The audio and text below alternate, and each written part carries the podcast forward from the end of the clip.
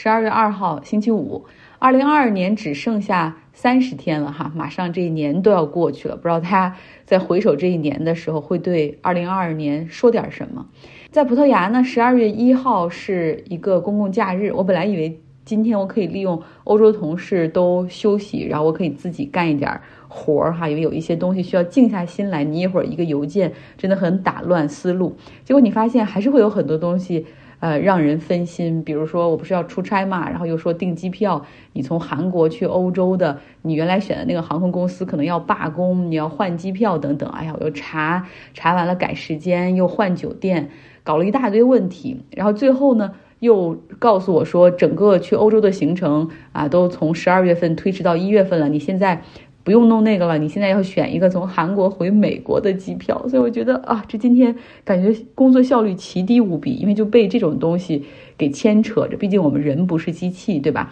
我从找完机票，然后弄完酒店，再回到工作中的时候，还是需要重新整理思路，重新进入状态。嗯，不过很多东西就是这样难以预测。嗯，有很多变化，虽然看起来不太重要，但是实际上还是很 distracting 的，会影响精力哈，会影响大家的效率。这两天呢，法国总统马克龙携妻子在美国出访，这还是拜登任期内第一次接待国际元首哈，然后来白宫，这也是他任期内所谓第一次 state visit。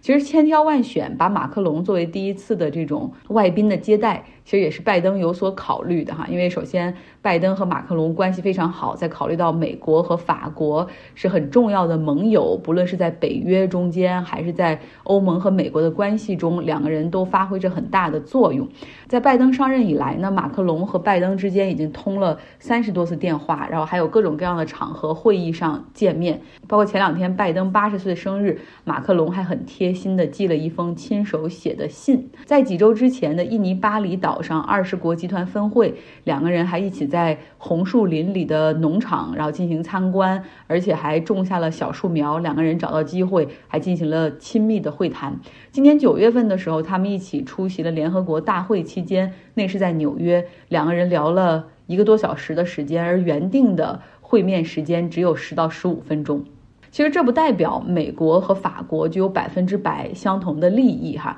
其实法国一向是希望欧洲可以更多的脱离美国的影响，做出有利于自己的决定，不论是经济上、政治上还是军事上的。另外，如果大家还记得，在去年的时候就有一个针锋相对的矛盾，当时澳大利亚原本是给给法国的企业下了订单，要购买那个核动力潜艇。呃，然后后来美国方面说愿意提供，那澳大利亚政府就马上撕毁了和法国企业的订单，然后和美国这边来下单，这种直接抢生意、撬墙角的事儿让法国很生气哈。他们还召会了美国大使，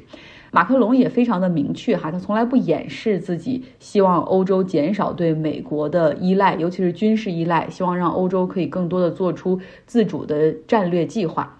那么另外呢，还有一个比较小的分歧，就是拜登很希望说把美国的这种车企生产的电动车卖到欧洲市场上去啊，希望欧洲方面可以给一些优惠的关税计划。但是法国也是一个汽车制造强国，他不愿意那么轻易的就把这个市场开放。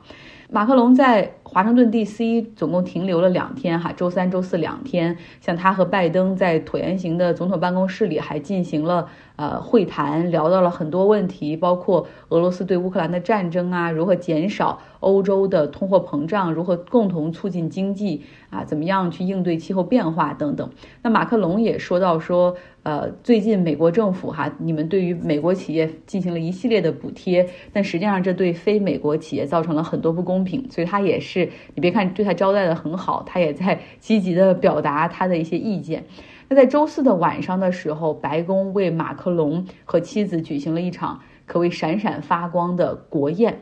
除了总统夫妇参加之外，还邀请了很多他们的名人朋友参加。很多人来自演艺圈、时尚圈，比如说美国的女喜剧演员啊，茱莉亚·路易达夫。你注意，他请的这些人，除了是他们的朋友之外，另外就是都跟法国可能有的会有些渊源。像茱莉亚·路易达夫，他的父亲就是法国路易达夫家族的这个顶梁柱。路易达夫又是这个世界上粮食领域哈最大的大宗商品交易商之一。那另外邀请的还有像时尚界的女魔头 Vogue 的主编安娜·温图尔。那你看法国和时尚哈，这个这个杂志在法国也很有影响力。那包括像苹果的 CEO 蒂姆·库克呀，还有歌手 John Legend 和他的妻子啊，很多人都前往了这场派对，总共是有两百人的规模，饭也是比较丰盛的哈。我传了一些照片在微信公号上，大家可以来看一下。这个菜单的设计，包括菜品上的一些点缀，都要体现法国的红白蓝的主题。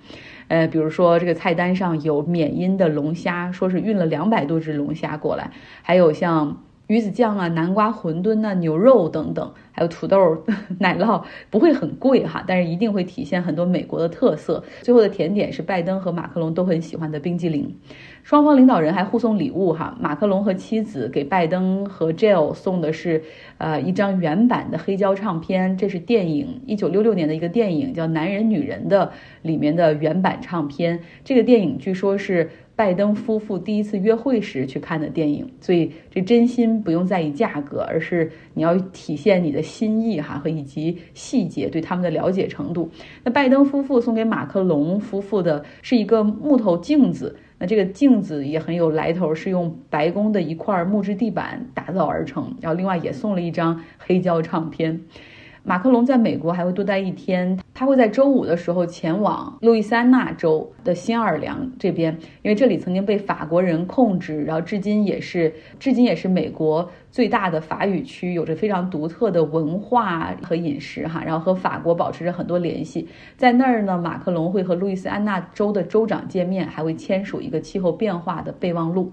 接下来我们来到南非哈，其实最近他们的总统拉马福萨。是深陷贪腐丑闻。说实话，这就是他整个执政的根基出现了动摇。因为他上任的时候主打的就是反腐，哈，要要廉洁。因为他的前任祖马就是因为挪用公款、贪污，甚至和南非最富有的家族有着利益纠葛，然后最后被赶下台的。所以你拉马福萨，你打的就是这个廉洁牌。可是现在被查出来，发现自己也不干净。他的贪腐丑闻到底是如何败露的呢？是南非的一个法律专家小组啊，他们发布了一份报告，一共是一百五十页。就是说，这个总统拉马福萨他在二零二零年的时候，他自己的一个农场有四百万美元的现金被盗，但是他并没有向上报告，也没有报警。那总统拉马福萨他是说，呃，我自己的私人农场，我自己的钱被偷了，有什么不妥当之处然后还说这里面有一些钱，呃，在别人质问他说怎么有这么多的现金啊？他就说他这中间有一些钱是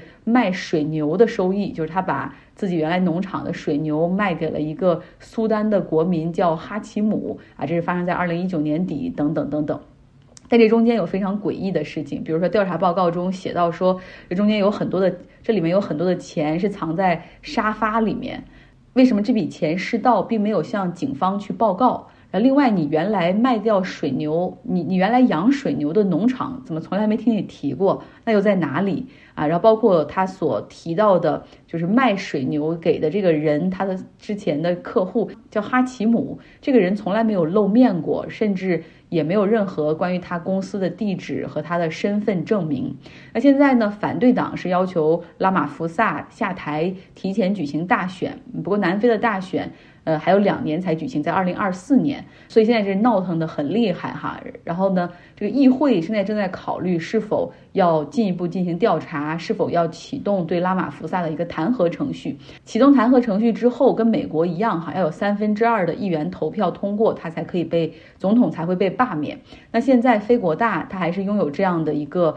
多数席位，如果说他们团结一致的话，拉马福萨还是安全的。但是党内其实有很多人很讨厌拉马福萨。关键是要看他们会不会和反对党一起投票来罢免他。